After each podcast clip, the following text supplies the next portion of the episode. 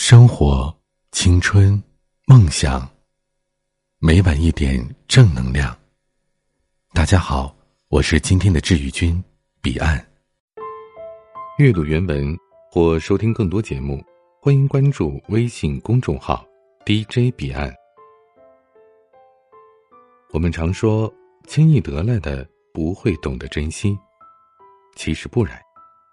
轻易得来的，你会害怕失去。因为自己挣来的，更可贵的是你获得他的能力；而从他人处得来的，你会恐惧失去，一心想要牢牢的把握在手中。你有没有想过，为什么虾子死了再放锅里烧，味道就没那么好？因为活着的虾子，当被丢进爆油的锅里，它痛啊，浑身缩紧，它大叫着。疼死爹了！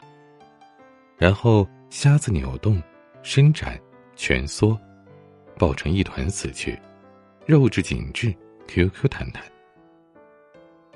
可反过来，死掉的虾子丢进锅里，他没知觉、没反应，四仰八叉那么一躺，肉越烧越松散。将死的虾子也不行，奄奄一息的，弱弱的吐出了一句：“哎呦哎呦，疼啊！”就挂了。当年跑到松花江吃鱼，那个鲜美滑嫩，赞呐！一样的道理，这些傻鱼从小在冰冷的江水里长大，又没有棉毛裤穿，冻的是瑟瑟发抖。他们每天疯狂的游泳取暖，打着寒战，一路暴喊：“狗东西，你冻死大爷了！”就这样，缩着身体发育，脂肪又紧又肥，好吃到站立。澳龙的肉比小龙虾还要紧密弹牙，因为它们活在海底，水压很大，天天被压得透不过气，走两步还得喊三声“嘿呦嘿”，就像是码头的纤夫，身体紧绷着，压着压着，肉就绵密厚实，一咬呱嗒呱嗒的。所以，小龙虾要好吃的话，这管子是不行的。得自己冲到物流市场那儿，那是各省刚运回来的货才落地的。打开箱子，里头的小龙虾昂首挺胸，跳着桑巴，还瞪个眼睛斜着瞟你。看到这样子，你还不赶紧买回家去洗洗涮涮，把它下油锅？我是跟一个年长的朋友聊这些的，他端着酒杯叹口气说。这是不是跟感情一样？有了艰难的岁月，才可以造就甜美。共苦过，同甘，尤其灿烂。我一愣，不知道啊。他说：“我有了女儿之后，突然发现自己好想把一切拥有的东西都给她。她是意外的产物，出生在计划之外。”可当他来到这个世界，我豁然找到了新的意义。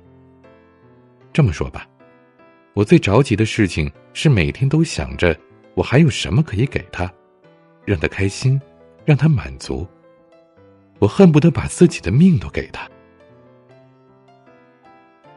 他喝了口酒说：“不夸张，我很真诚。我真的很想把自己的命都送给女儿。”我呆了一下，问：“那你的太太呢？”他沉默，然后开口说：“我的命已经给女儿了，所以就这样。”我说：“我换个理解吧，吃货也能吃出道理来的。比如吧，现在女生动不动就想找一个男人。”一个房子、车子、工作全部落实完毕的男人，物质生活已经接近完善的男人，可是这种现成的经济条件就好比一锅死虾子，他们没有经受过苦难，直接软趴趴煎好盛在你碗里。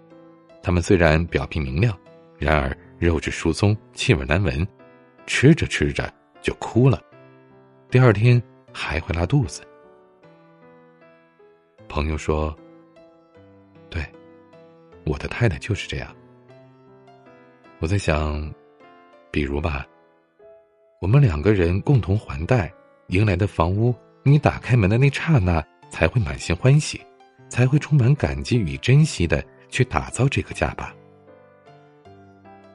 其实我明白，他们相逢后，女生一门心思抓住这个尚算富裕的男人。通过各种手段，两人结合了。三年前，朋友一家三口和项目投资人一家共同到泰国旅行。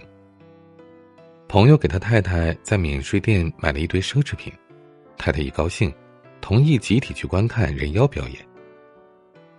表演结束后，人妖排成一长队欢送客人，朋友非常兴奋，对着其中最美的一个人妖飞吻打招呼。大叫道：“我爱你！”他太太当时就翻脸了。太太问朋友说：“你什么意思啊？”朋友说：“我能有什么意思啊？我能干什么呀？”他太太说：“你这样我心里不舒服。”朋友说：“哎，好吧，好吧，那我们走吧。你是不是觉得这个人要比我还漂亮？”朋友看着投资人一家，觉得面子上挂不住，下意识的调侃着，想要消除尴尬。他打了个哈哈说：“哎，人妖嘛，当然漂亮了，不然怎么出来混呢？”没想到他太太大喊着：“你不是说这辈子只会觉得我漂亮吗？”大家全都无语了。朋友赶紧说：“好了好了，走吧走吧。”我们常说，轻易得来的不会懂得珍惜。其实不然，轻易得来的，你会害怕失去。因为自己挣来的，更可贵的是你获得它的能力；而从他人处得来的，你会恐惧失去，一心想要牢牢的把握在手中。朋友的太太。无比害怕失去他的心。回到宾馆，朋友跟项目投资人在房间里喝酒，两个男人打开笔记本，搜索那个最美的人妖资料，指着屏幕赞叹：“真是够美的。”不巧，朋友的太太正好这时进来，一看电脑，脸都绿了，砸了笔记本，转身就走。朋友跟投资人道了歉。打太太的电话，关机，冲出去寻她。两个人都忘记了四岁的女儿。小姑娘自己从开着的房门里哒哒哒的跑出来，一头扎进了车流汹涌的街道，然后被一辆三轮车刮倒，没有生命危险，但是脑震荡，从此左耳失聪。三年之后，朋友坐在这家酒吧里，听我胡说八道吃货的道理。他说：“如果可以，想把自己的命给女儿。”